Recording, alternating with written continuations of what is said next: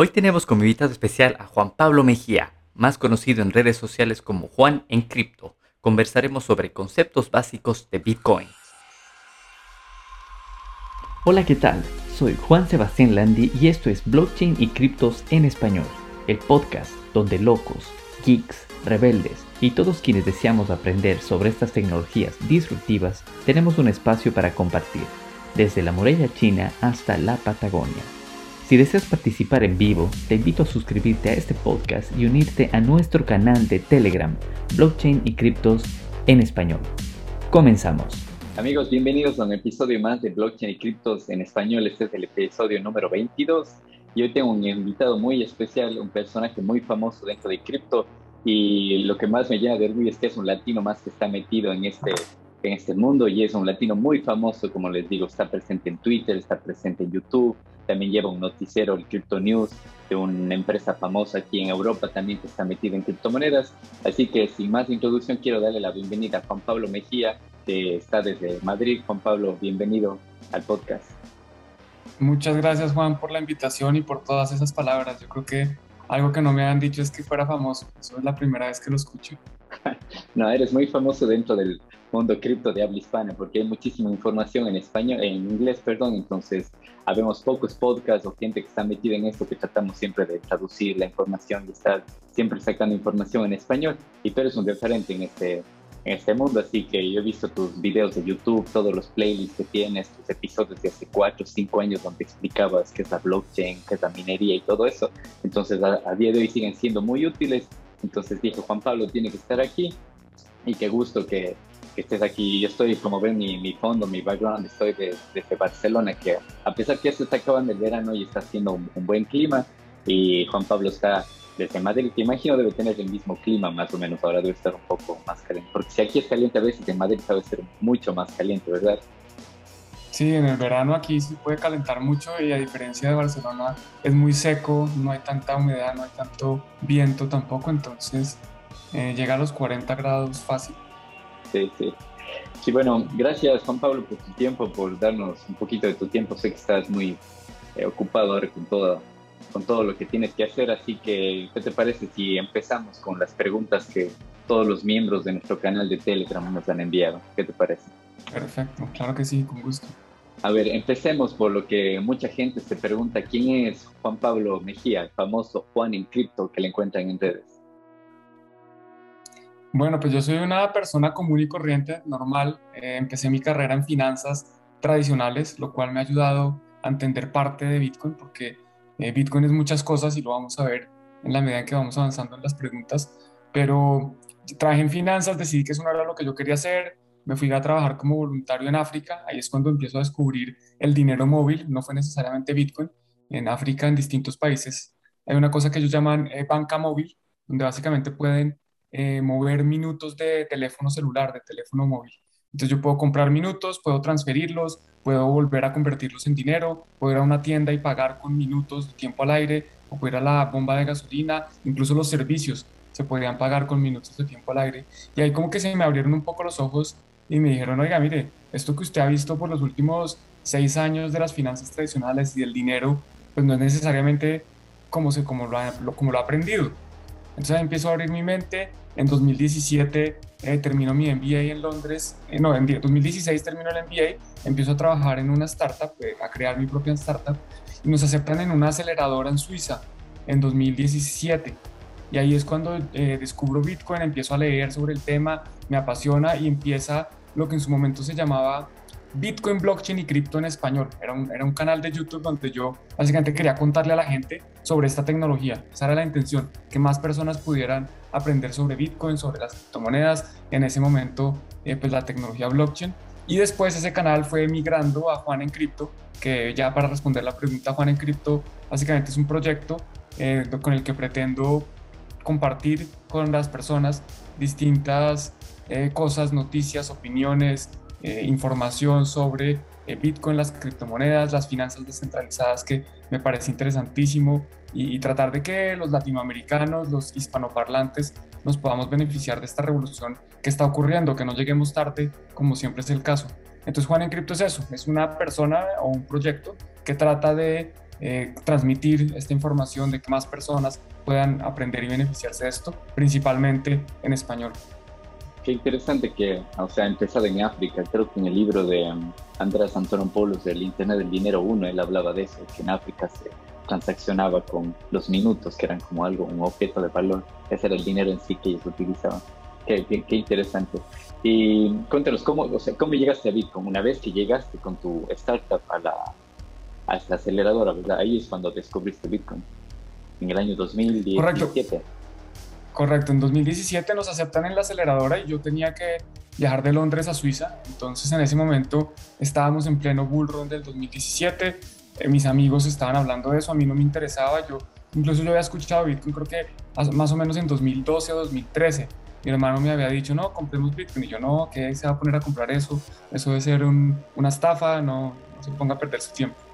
Eh, obviamente hoy podemos estar un poco arrepentidos, o yo por lo menos, de, de haberle negado hacia mi hermano, pero, pero bueno, entonces em, me voy a Suiza y digo, bueno, me voy a comprar un libro de criptomonedas para ver si entiendo qué es esto, a ver si, si vale la pena seguir estudiando esto. Y me compré el libro y me apasiona, me lo leo rapidísimo, empiezo a asistir a eventos allá en Suiza, conozco a la gente de, de Swissborg, que Swissborg en ese momento estaba lanzando un ICO, eh, fue de los últimos ICOs, digamos así, exitosos de, esa temporada del 2017-2018.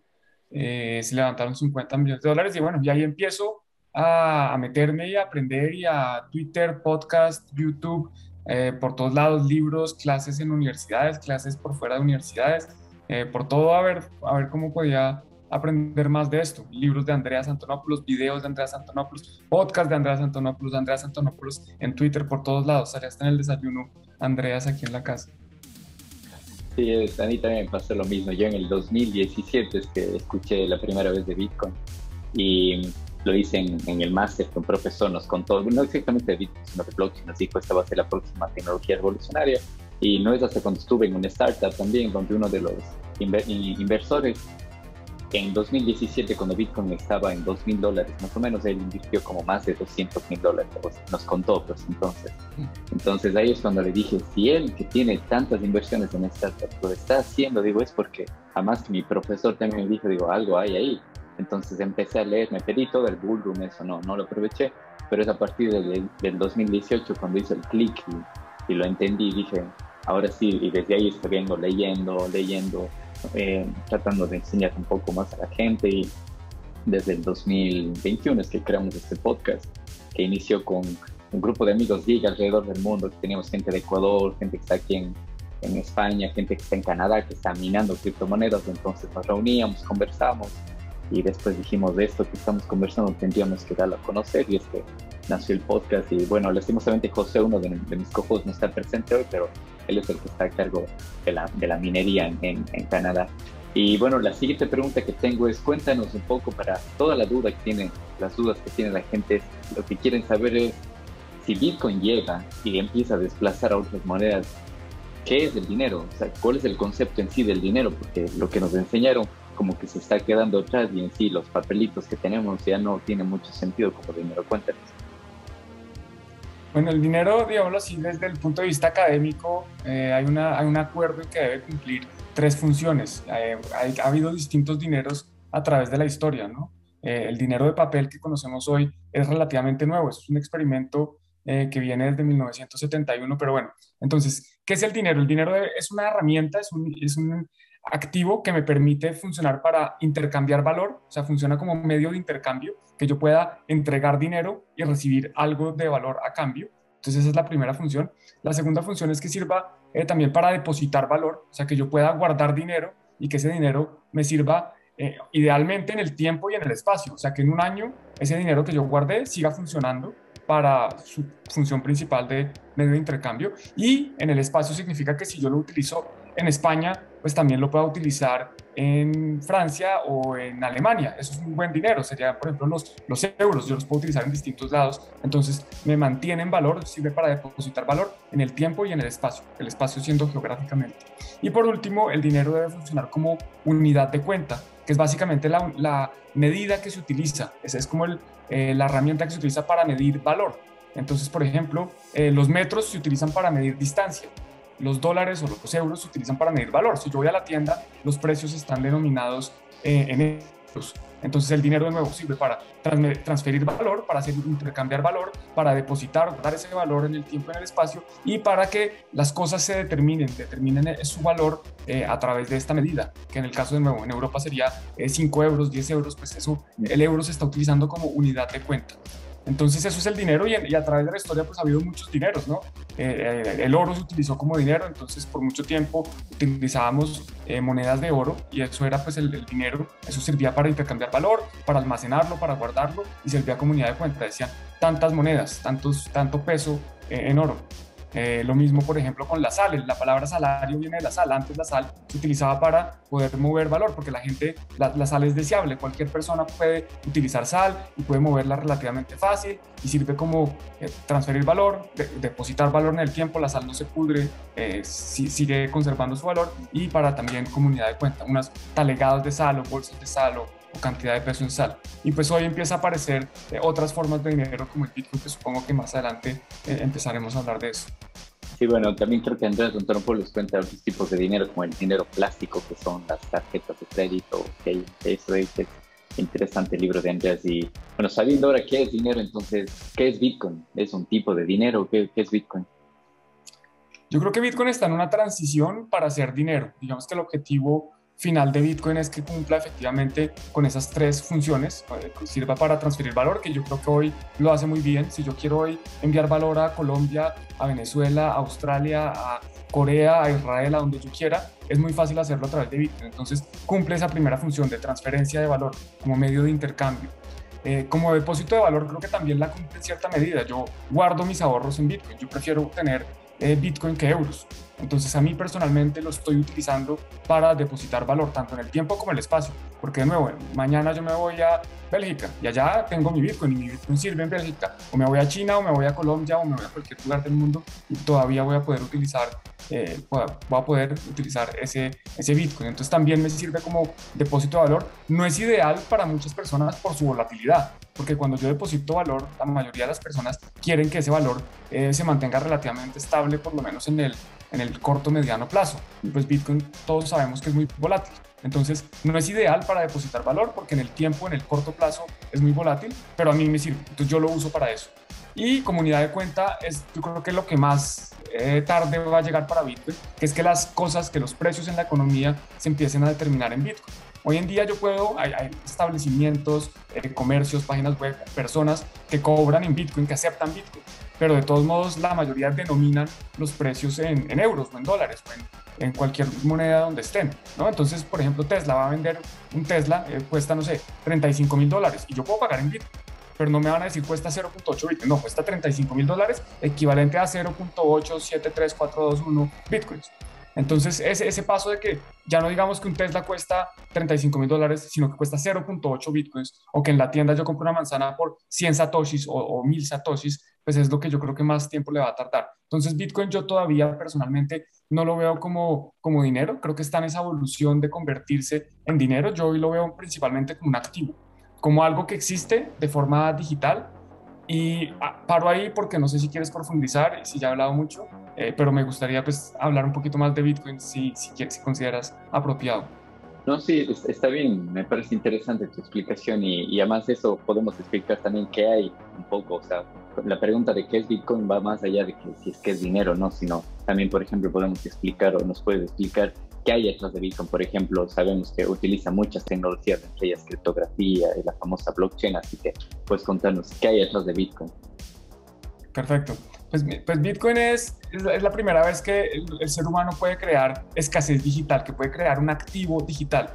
Antes de Bitcoin teníamos información digital, por ejemplo, teníamos una foto, un video, un archivo de Word, un archivo en Excel, cualquier cosa que tuviéramos de forma digital, podíamos enviarlo por email y tener dos versiones de la misma información, el que la envió y el que la recibió podíamos guardarlo en una memoria USB y lo mismo, tener varias versiones, múltiples copias. Yo incluso podía copiar en mi ordenador, en mi computador, control copy, control B, control, control V, control V y pegarlo en varias veces y tener muchas veces esa información.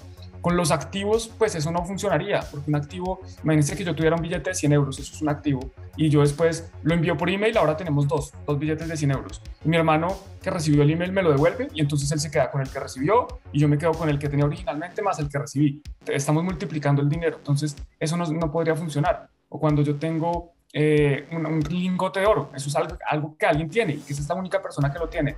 Pues Bitcoin es la primera vez que permite eso, permite tener un activo de forma digital, algo que solo una persona tiene y que cuando esa persona lo envía, lo deja de tener.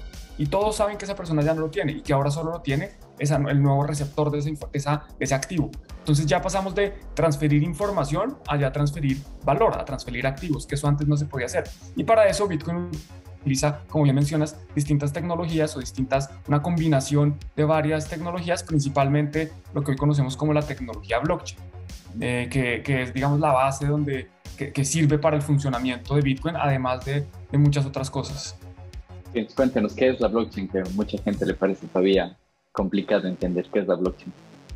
Bueno, para la blockchain, voy a volver a, voy a seguir con analogías tratando de hacer las cosas muy fáciles. Cuando nosotros vamos a un tendero, al tendero de la esquina que vende tomates, y digamos que este solo vende tomates, tiene un cuaderno, un cuaderno físico, un registro, ¿cierto? En este registro él lleva las cuentas de cuántos tomates ha comprado, cuántos tomates ha vendido. Entonces él llega, llena una página, termina de llenar esa página y pasa a la siguiente página y completa. Hoy vendí seis tomates, compré cuatro tomates, vendí dos, vendí uno, compré cuatro y así sucesivamente, ya un registro. Esa misma información hoy en día se puede llevar, eh, se, lleva en medios digitales, ¿no? Yo te puedo tener una base de datos digital, un Excel, donde tengo la misma información, eh, cuántos tomates compré, cuántos tomates vendí, etcétera, pero ahora están en un Excel. Entonces es una base de datos con transacciones digital. Y la blockchain es básicamente coger esa misma información, una base de datos digital, y ponerla en múltiples computadores al mismo tiempo, múltiples ordenadores. Entonces yo tengo una, un, un registro, tengo básicamente una base de datos que está compartida en muchos ordenadores, muchos computadores, que todos tienen exactamente la misma versión de la verdad. Si alguien se equivoca, si alguien trata de hacer trampa, si alguien eh, cambia las reglas, los demás lo sacan, porque todos tenemos, todos los que participemos de esta red, de esta blockchain, tenemos, eh, digamos, la misma información. Y en vez de organizar la información en páginas del cuaderno, o sea, yo en vez de llenar transacciones en una página, las lleno en un bloque. Un bloque básicamente es, una, es un espacio eh, en, la, en la memoria del computador, un espacio de memoria computacional que tiene información y cabe cierta cantidad de información. Entonces yo tengo un bloque, por ejemplo, de un megabyte y en ese bloque incluyo transacciones. Cuando ya no cabe más información, pues paso al siguiente bloque a incluir más transacciones. Y esos bloques están conectados en, forma de cadena, por eso se llama blockchain. Pues, blockchain en, en, la traducción al español sería cadena de bloques. Entonces, para resumir, una blockchain es una base de datos que está descentralizada, que están múltiples computadores al mismo tiempo y que se organiza en vez de por páginas, eh, por bloques, bloques de información donde se llevan a cabo transacciones y cualquier persona pues ya puede empezar a participar de esta blockchain y puede escribir transacciones, puede leer lo que está ahí, todo esto completamente transparente. Bueno, más fácil explicación imposible. Incluso a mí me ha costado ya en unos cuantos capítulos del podcast tratar de explicar, así que esta es la explicación incluso más fácil que las que yo he dado en los otros capítulos anteriores. Y bueno, y como les he explicado también en capítulos anteriores, atrás de Bitcoin hay muchísimas más tecnologías y una de ellas es la minería de Bitcoin, que como te comenté antes de empezar este podcast, la semana anterior estuve en, un debate, casi por decirlo así, con PhD de economía y yo soy ingeniero en software. Y entonces nos dábamos ahí en este debate con PhD de economía, entonces ellos me preguntaron que de dónde salen los Bitcoins eh, cómo es que cada día hay tanto número de Bitcoin y cómo, cómo es que se originan esos Bitcoin. Entonces, detrás de eso viene la minería de Bitcoin. Entonces, cuéntanos, ¿qué es la minería de Bitcoin? ¿Cómo es que se obtienen los Bitcoins cada día, cada 10 minutos, que es lo que se ejecutan los bloques de la, de la blockchain de Bitcoin? Bueno, este es un tema que yo puedo dar en una clase de una hora entera y, que, queden muchas preguntas. Entonces voy a tratar de, resumirlo. Eh, obviamente no podemos entrar a todo el detalle que quisiéramos, pero en resumen, los mineros lo que hacen es que nosotros estamos hablando de una base de datos que está por bloques. Entonces hay un bloque de información, yo quiero agregar el siguiente, quiero agregar el siguiente con transacciones.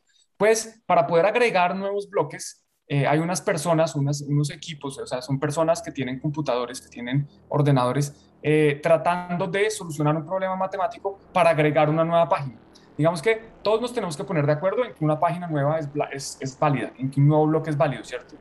Esos bloques para ser válidos tienen unas reglas. Todas las transacciones pues no, no pueden ser dobles gastos, etcétera. Y al final tienen que tener un número que empiece con eh, un número de ceros, básicamente. Ellos tienen que, cada bloque, la información que está en un bloque, eh, se resume, hay que pasarla por una función matemática y tratar de obtener eh, un número que empiece con varios ceros. Entonces, los mineros, lo que hacen, digamos, el, trabajo de la minería es utilizar mucho poder computacional, utilizar mucha energía en el mundo, en distintas partes del mundo, porque cualquiera puede participar de, de la minería, para ser la persona que agrega un nuevo bloque. Entonces, las personas que logran solucionar ese problema tienen el derecho a agregar un nuevo bloque y con ese nuevo bloque ellos tienen el derecho a crear unos nuevos bitcoins. Entonces, en un principio, la persona que creó el primer Bitcoin, pues, que era Satoshi Nakamoto, él se, él se asignó a sí mismo, él dice, bueno, con este primer bloque yo recibo 50 Bitcoins. Y esto, esto, el número de bitcoins que se reciben está escrito en las reglas del protocolo. Todos los computadores que están conectados a esta red verifican que el minero solo haya, se haya asignado los, los bitcoins que le corresponden. Si se asigna más, todos los demás los rechazamos y ese bloque no es válido. Entonces, inicialmente los mineros ponían, ponían su trabajo, ponían su energía para minar unos bitcoins que no valían nada. Eh, esa cantidad de bitcoins se fue disminuyendo con el tiempo y ya podemos entrar en más detalle de pronto más adelante, pero eh, en general la idea es que esos bitcoins nunca van a eh, superar 21 millones. Si, eh, digamos, la cantidad de total de bitcoins que van a existir va a ser 21 millones con un algoritmo que lo que hace es que va reduciendo la cantidad de, bitcoins que reciben los mineros más o menos cada cuatro años. En realidad son cada 210 mil bloques, pero más o menos cada cuatro años se reduce la cantidad de bitcoins que reciben los mineros que de nuevo la reciben por poner un esfuerzo, por poner un trabajo, por demostrar que están trabajando para garantizar la seguridad de la red y poder seguir construyendo, eh, incluyendo más transacciones en la blockchain. Y bueno, justo tú dijiste, sí, justo tú dijiste el trabajo. Eso es lo que se denomina el proof of work, la prueba de trabajo. Es usar el poder de cómputo para poder generar nuevos bloques. Correcto, entonces en Bitcoin el algoritmo de consenso, la forma como todos los computadores se ponen de acuerdo en cuál es la verdad, y cómo se agrega nueva información y cómo se remunera, eso se llama prueba de trabajo, porque efectivamente los mineros están demostrando, al, mostrar que solucionaron el problema y compartirle a todo el mundo, mire, nosotros solucionamos el problema, tenemos derecho a agregar este nuevo bloque, tenemos derecho a recibir la recompensa, tienen que demostrar que han hecho un trabajo. Y la forma de demostrarlo es eh, demostrando, solucionando ese problema matemático, que solo podrían solucionar si han puesto una cantidad de energía importante, o sea, si han trabajado para poder hacerlo. Exacto, sí, eso es, lo, una de las preguntas que tenía el Proof of Work, es justo lo que comentas, el, la prueba de trabajo. Y como comentaste, como nos explicaste antes qué es la blockchain, es cómo se van armando los bloques y todo eso, em, es importante también explicar a la gente que no todas las blockchains son iguales, que no todas las criptos son iguales. Hay mucha gente que ha escuchado estafas de alguna ICO o de cualquier otra eh, criptomoneda que no es Bitcoin y digo, esto me pasó crear con gente con, con PhD, ellos pensaban que era así, y que incluso Bitcoin era así, no todas las criptos son iguales, no todas las blockchains son iguales, porque hay blockchains que son públicas y blockchains que son privadas. Entonces ahí viene una pregunta para que mucha gente también me la hizo, es cuál es la diferencia entre Bitcoin y las CBDCs que los bancos eh, centrales también van a emitir, que están en, proceso de emitir. Creo que China va a ser el primero que lo emite oficialmente, que ya están haciendo pruebas en algunos ciudades. Así que cuéntanos, ¿cuál es la diferencia entre Bitcoin y una moneda digital emitida por un banco central? Bueno, perfecto. Pues hay, varias diferencias. Principalmente, eh, bueno, empecemos, no necesariamente la más importante, pero Bitcoin tiene una oferta limitada. Como yo ya dije, no van a existir nunca más de 21 millones de Bitcoin. Y cada vez estamos más cerca de llegar a ese número. O sea, que cada vez se van emitiendo eh, menos Bitcoins. Con las CBDCs el gobierno va a decidir cuánto imprimir, cuánto, cuántas monedas van a existir. Y si el gobierno un día se despierta pensando que hay que incentivar la economía y tenemos que regalar dinero, entonces van a imprimir más. Lo que tiene unos problemas y es que pues, si yo tengo hoy en día 100 euros o 100 digital yuans, 100, 100 yuanes digitales, y después el gobierno, digamos que son 100 de 1000, en la economía existen 1000. Y si el gobierno al día siguiente imprime otros 1000, pues ahora yo tengo, tengo 100 de 2000. Y si deciden, imprimir 100 mil, ahora yo tengo 100 de 102 mil. Entonces mi, mi poder de, compra, mi, el, valor de ese activo se va diluyendo con el tiempo. Entonces, esa es una gran diferencia. Bitcoin es finito, Bitcoin nadie puede controlar cuántos Bitcoins se van a emitir. Todos sabemos las reglas bajo las cuales cómo se van a emitir esos Bitcoins y quiénes lo van a recibir, mientras que con las CBDCs no es así. Adicionalmente, Bitcoin es una blockchain pública eh, completamente transparente que todos podemos ver, que todos podemos auditar, que todos podemos utilizar. Con las CBDCs no va a ser así. Los gobiernos van a tener eh, una clara identificación de quién puede utilizarlo. O sea, yo, no, yo, Juan Pablo, no voy a poder empezar a mover digital yuans, eh, yuanes digitales o la CBDC, la, la moneda digital emitida por el Banco Central de China. No, solo lo van a poder hacer los ciudadanos chinos. Y adicionalmente, pues tiene unas consecuencias de privacidad importantes porque esa información la va a tener el gobierno chino y va a tener acceso a todas las transacciones que cada ciudadano haga en esa blockchain. Entonces, pues es un poco miedoso pensar que el gobierno no solo nos está espiando en nuestro comportamiento en Internet, en redes sociales, en etcétera, sabe nuestra identidad, dónde vivimos, que cada vez hay que registrarse, etcétera, sino que ahora va a saber cómo movemos nuestro dinero, qué hacemos con nuestro dinero. Entonces, pues eso es, es bastante preocupante.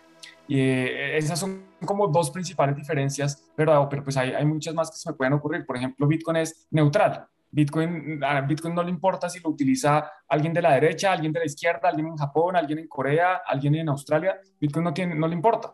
Eh, Bitcoin no se utiliza para financiar guerras. O sea, un gobierno no puede decir, ah, yo voy a imprimir Bitcoin para ir a comprar unas armas o para ir a sacar petróleo, ¿no? Bitcoin no, nadie, lo, nadie se puede beneficiar de esa emisión de Bitcoin distinto a los que ponen el trabajo para sacarlo.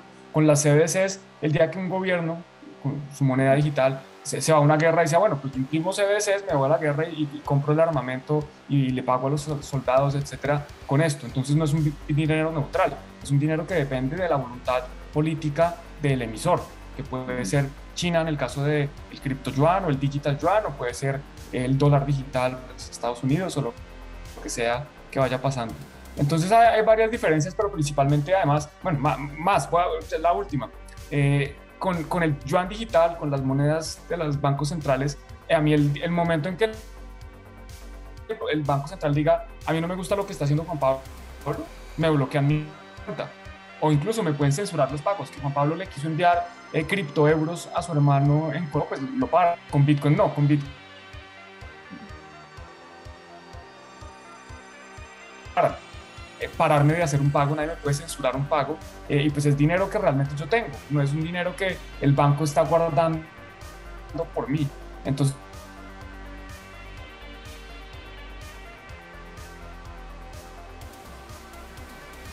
nadie puede diferenciar de no se parecen en, nada. Bueno, creo que ahí te perdí un, un, poco, pero bueno, ahora ya está conectado otra vez. Eh, y bueno, creo que esto lo leí yo en el libro de eh, el, patrón Bitcoin, en donde decían que justamente ese fue uno de los motivos que llegamos al, al patrón fiat, al, papel, al dinero de papel, que los gobiernos necesitaban irse a guerra hace muchísimo tiempo y ellos ya tenían el poder total y podían imprimir ese dinero, entonces podían comprar armamento, pagar a los soldados y todo eso. Eso lo leí creo en el, en el libro de el, patrón Bitcoin y en, y en sí también lo que comentas es interesante que las CBDCs es prácticamente más de lo mismo que tenemos ahora en el sistema fiat, pero ahora que va a ser digital y con muchas más restricciones eh, o beneficios para el gobierno central, de que por ejemplo ahora si yo tengo un papel puedo irme a comprar algo, un papel me refiero a dólares, a euros, y no hay forma de que le, le lleguen la, no, le que puedan hacerle seguimiento a, a, ese papel, pero si lo hago a través del CBDC, va a quedar registrado como ahora es con las tarjetas de crédito, saben completamente dónde estás comprando, qué estás comprando, a qué hora estás comprando, en qué país estás comprando. Entonces, va a ser más de lo mismo con más beneficios para quienes emiten esto que para quienes vamos a utilizar. Así que otra pregunta que tengo es, cuéntanos tus predicciones acerca de Bitcoin. Dentro de eso, por ejemplo, predicción acerca de la adopción. ¿Cuál crees que va a ser la adopción en los años que vienen? Bueno, pues en teoría hay más o menos en este momento 100 millones de personas que, que, tienen Bitcoin o que han interactuado con Bitcoin alguna vez. Esto pues es imposible saber el número exacto porque en Bitcoin como es seudónimo, yo puedo tener, Juan Pablo puede tener 100 mil direcciones y, a, los ojos de la gente son 100 mil personas, pero no es solo Juan Pablo. Y por otro lado también hay direcciones que representan muchas personas pero que los tiene una entidad. Por ejemplo, un exchange, Bit2Me, por decir un ejemplo. Bit2Me tiene una cuenta, digamos, tiene una dirección con Bitcoin y ese Bitcoin no es de Bit2Me, sino que es de cientos de personas. Entonces es difícil saber ese número con exactitud, pero asumiendo que son más o menos 100 eh, millones de personas eh, hoy que tienen Bitcoin, yo creo que en, en, menos de dos años esto se va a duplicar el número, o sea, ya vamos a llegar a, a 200 millones y en menos de cinco años ya estaremos en el, en el billón. Esa es como una proyección. Yo creo que esto está creciendo más rápido que el Internet.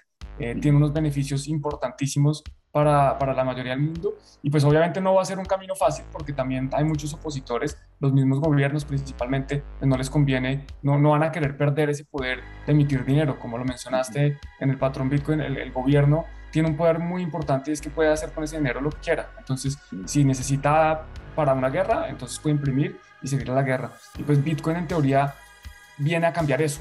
Entonces, pues no va a ser fácil, pero la gente se va a dar cuenta que al final es que es lo mejor para ellos, no es que sea lo mejor para los que ya tienen Bitcoin o para nada, para el que, para el que está entrando y dice, oiga, yo prefiero poner ahí mi valor, pues se van a mejorar. Entonces, en cuanto a adopción, esas son mis predicciones sin, sin pensarlas muchas. Duplicar el número de usuarios en dos años y, multiplicarlo por cinco, no, por, por 10 prácticamente en cinco años. Ojalá eso se pudiera cumplir. ¿Y tu predicción en cuanto al precio? Yo tengo unos el precio ahora para diciembre, que es cuando mucha gente está esperando el precio. ¿Cuál es tu predicción para diciembre? Sí, yo, yo personalmente creo que eh, Bitcoin ha demostrado ser un, un activo cíclico eh, que tiene momentos de exuberancia donde mucha gente se está interesando por el activo, eh, porque Bitcoin es muchas cosas, entre ellas es un activo, es algo que la gente puede comprar, que es la moneda. Entonces van a haber picos de exuberancia y después las personas que dicen, oiga, este activo vale, eh, tiene un precio muy alto, y yo quiero ya vender porque ya he realizado ganancias, quiero tener euros o dólares o otra moneda, y pues salen a vender y la gente se asusta, entonces con el precio cae, salen a vender más y, la, y más gente se asusta, entonces pues son esos comportamientos de pico parecidos a lo que sería una burbuja. Entonces yo creo que estamos en, la mitad de un proceso de esto, de un proceso de creación de burbuja de descubrimiento de precio. El Bitcoin puede llegar a cerca de los 100 mil dólares sin ningún problema antes de finalizar el año y lo que yo creo que va a pasar es que eventualmente va a volver a caer, eh, pues posiblemente a niveles que no sean graves, a niveles de los que estamos hoy. Porque es que si sube a 100 mil y vuelve a caer a 42 mil o 45 mil que estamos en este momento, es una caída de más del 50%, pero con precios de hoy, pues es lo mismo. Entonces no, no lo veo tan grave. Esa sería como, como mi predicción, si me toca decir algo. Yo creo que llegaremos cerca a 100 mil, yo incluso creo que los, los superaremos y después eh, no sé si en diciembre, noviembre, enero, febrero, pero seguramente Bitcoin va a tener otro retroceso eh, importante y, de pronto un par de años de, mercado más tranquilo, donde la gente perdió dinero, entonces están golpeados y se aprovecha para, para seguir construyendo, para seguir enseñando, para seguir aprendiendo de, esta tecnología que no es solo el precio. Y en cuanto a regulaciones, ¿qué predicciones tienen? ¿Crees que va a ser más complicada las regulaciones o se van a ir facilitando para el usuario? Yo creo que, bueno, eso, eso depende. ¿Estamos hablando exclusivamente de Bitcoin o de otras criptomonedas? Porque Bitcoin es, es un poco más, digamos que Bitcoin es muy especial, porque es que Bitcoin no tiene un emisor, no hay, no hay una persona, una compañía detrás que sea, oiga, es que yo emití los Bitcoins. Nadie recaudó dinero a través de la emisión de Bitcoins, que sí pasa con otras, otras monedas, otros activos, otros criptoactivos. Entonces, pues regular este activo eh, como la naturaleza del activo es más difícil que regular la naturaleza de, voy a decir, un token eh, Ethereum. Ethereum hay una empresa detrás, una, la fundación Ethereum, que emitió un token que recaudó dinero del público a través de, esa emisión de tokens eh, donde hay unas personas atrás responsables por el desarrollo del proyecto, etcétera, pues eso es más atacable. Digamos que la regulación, hay una regulación que es explícita para los títulos valores y pues parece que Ethereum cumple muchas de las características que para definir a los títulos valores. Entonces, en cuanto a la regulación del activo, creo que Bitcoin es más difícil porque no tiene mucho espacio. Eh, va a haber regulación al uso y a los prestadores de servicio, especialmente a los intermediarios eh, de esta, del, activo, o sea, las, las casas de cambio, las, los exchanges, las bolsas que permiten comprar y vender Bitcoin, esas sí van a ser reguladas, les van a pedir seguramente KYC obligatorio, KYC es conoce a tu cliente, básicamente todos los clientes, todas las personas que quieran comprar y vender en un exchange de estos regulados, pues van a tener que demostrar su identidad, van a tener que hacerlo a través de un banco y pues van a seguir dejando estos eh, registros que, que, están obligados hoy por ley la mayoría de entidades a hacerlo. Entonces eso se viene. Lo, que veo con bastante positivismo es que empieza un juego de arbitraje regulatorio, donde distintos países pueden poner distintas reglas, pero al final el usuario es el que decide a dónde se va a vivir. Y, yo, yo ya lo he visto, ¿eh? tengo amigos, personas de la industria que se han ido a vivir a Portugal porque la regulación es más favorable que acá en España. Entonces, pues se van a Portugal, pagan menos impuestos, tienen mejores condiciones, viven más felices y utilizan más, más su dinero, tienen más libertad, etc. Entonces, eso es una buena presión para que los gobiernos pues, no tomen decisiones muy eh, antagonísticas de Bitcoin, que no sean muy fuertes contra esto, porque si alguien dice, no, es que mire, yo voy a prohibir Bitcoin, pues los Bitcoiners se van a ir de ese país porque no pueden vivir ahí. Punto. Lo que está haciendo El Salvador. Estoy seguro que en los próximos años vamos a ver un flujo importante de inversión, de capital, de talento, eh, de personas que se mueven a El Salvador a consumir, a, contratar gente, a hacer cosas porque hoy en día es muy fácil tener a Bitcoin como moneda de curso legal, pues tiene unos beneficios importantes. No solo lo puedo usar donde quiera, cuando quiera, muy fácil, sino que adicionalmente eh, no me van a cobrar ganancias. En, o sea, no, no existe el, el, concepto de ganancia de capital eh, y tiene otras ventajas. Entonces yo creo que la regulación, pues no, predecirla es muy difícil porque quién sabe qué está pasando por la cabeza de los burócratas que al final son los que la definen, pero lo que sí es bueno es que hoy en día tenemos, estamos en un mundo tan abierto, la globalización ha impactado tan fuerte en los últimos años que, que si un país se comporta mal, pues lo que va a haber es que va a perder eh, inversión, dinero, talento y se van a ir a otras jurisdicciones donde sean más amigables. Sí, justo yo también lo vi, tengo eh, personas que incluso renunciaron a su nacionalidad de Estados Unidos, se pasaron a vivir en, en Portugal por el tema de que yo no sabía hasta que ellos me lo explicaron que esa nacionalidad ha sido una de las pocas que así no vivas en el país sin seguir pagando impuestos. Entonces ellos renunciaron a eso y se fueron a Portugal. Muchos de ellos también ya están en El Salvador pensando en mudarse, así que esto nos ayuda a todos como sector y como, como gente que estamos metido en cripto. ¿Y cómo crees tú que Bitcoin puede ayudar a, a la región, a Latinoamérica? Pues yo creo que puede ayudar enormemente. Se está hablando que Western Union va a perder cerca de 400 millones de dólares de ingresos en el próximo año por lo que está pasando en El Salvador. Pero si uno, lo ve, la noticia es, es, un poco engañosa porque dicen Western Union va a perder 400 millones de dólares, cuando en realidad lo que está pasando es que los ciudadanos salvadoreños se van a ahorrar 400 millones de dólares. Y Salvador es un país chiquitico, creo que son como 7 millones de personas, y si se están ahorrando 400 millones de dólares, 7 millones de personas, eso pues eh, imagínate qué puede hacer con un país como Argentina, como México, como Colombia, como Brasil, que tienen varios millones, en el caso de México y Brasil, cientos de millones de personas, pues el impacto puede ser grandísimo, los ahorros pueden ser importantísimos, eh, se, eliminan una serie de intermediarios que, que no se hacen necesarios y la gente va a tener que ir al intermediario o no va a tener va, va a querer cuando el intermediario ofrezca algo de valor. Pero es que hoy en día estamos obligados a tener unos intermediarios sin que nosotros los queramos. Yo no quiero tener una cuenta bancaria. Ah, pero es que me toca para recibir el salario, para, para registrarme en la luz, para registrarme en el teléfono móvil, para pedir acá el piso, para arrendar un piso, no tiene que tener cuenta bancaria. Pues yo creo que Bitcoin nos permite salirnos un poco de esa tradición que llevamos de obligar a los usuarios, obligar a la gente, a los ciudadanos a, tener que utilizar unos intermediarios y poder hacerlo nosotros mismos. Entonces yo creo que esa es la principal herramienta adicionalmente de protegernos, por ejemplo, contra la inflación. Eh, casos clarísimos, eh, Venezuela, Argentina, inflaciones de, doble dígito, el dinero pierde valor eh, todos los días, la gente no puede, por ejemplo, los bolívares o los pesos argentinos no cumplen una de las propiedades del dinero, porque es que no sirven para depositar valor. Si yo, si yo deposito, si yo guardo bolívares por un año, al año siguiente no valen nada. Y lo mismo con los pesos argentinos. Si yo guardo valor en pesos argentinos, pues al año siguiente valen la mitad. Eso no me sirve. Pues Bitcoin le va a permitir a estas personas poder utilizar otra herramienta para depositar mejor eh, su valor. Entonces yo creo que el potencial para Latinoamérica eh, es infinito, estos son solo como las consecuencias más evidentes, pero también el, el, removerle ese poder al, al, gobierno, yo creo que lo va a hacer menos corrupto, porque es que ahora el gobierno va a tener que empezar a ofrecer servicios de calidad, va a tener que cobrarle a los ciudadanos por algo que los ciudadanos quieren pagar, es que ya no van a poder simplemente imprimir dinero, diluirnos a todos y cobrarnos el impuesto más escondido y más grave que hay, que es la inflación. Sí, interesante. Y justo eso iba ahora a leer preguntas que eh, nuestros escuchas del podcast, nuestros seguidores escribieron en Telegram y una de ellas decía, ¿por qué Bitcoin es mejor que el dinero fiat?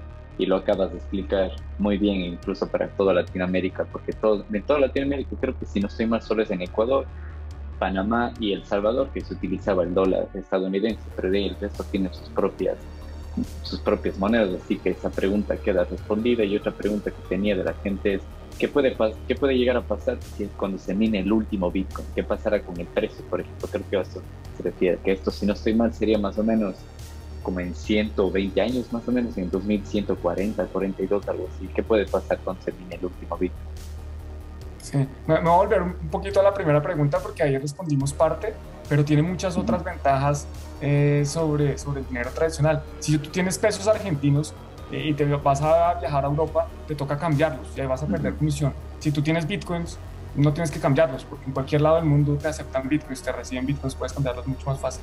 Eh, lo puedes mover muy fácil, ¿no? Te puedes transportar eh, con un bitcoin en la cabeza, te aprendes unas palabras, o en un bolsillo, en un papelito anotado, o en una memoria USB, que por aquí debo tener alguna, bueno, en un, pendrive, en una billetera fría, eh, o en el celular, en el teléfono móvil, puedes moverlo. Si quieres mover dólares o pesos o cualquier cosa, es complicadísimo y te van a poner trabas y te pueden censurar, te lo pueden decomisar. Bueno, pues con Bitcoin todas esas cosas cambian. Entonces, los beneficios son, son bastantes los comparando Bitcoin con el dinero fiat.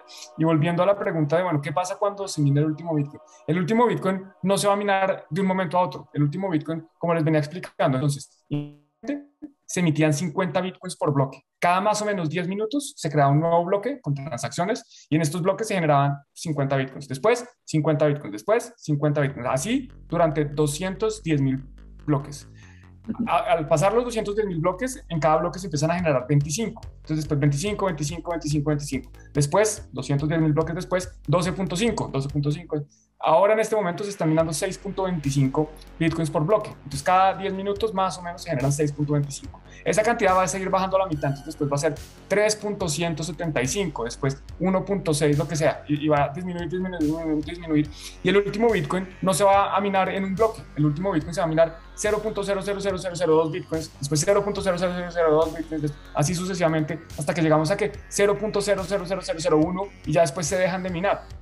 Entonces ese, ese proceso no va a ser tan, tan abrupto eh, y lo que va pasando es que en este momento gran, eh, un gran porcentaje de la remuneración que reciben los mineros, estas personas que están tratando de agregar nuevas páginas, tratando de agregar nuevos bloques, es esos, esos bitcoins que se van emitiendo. Entonces al principio de nuevo, los mineros se ganaban 50, después 25, hoy en día 6.25. Esa es la primera remuneración que ellos tienen.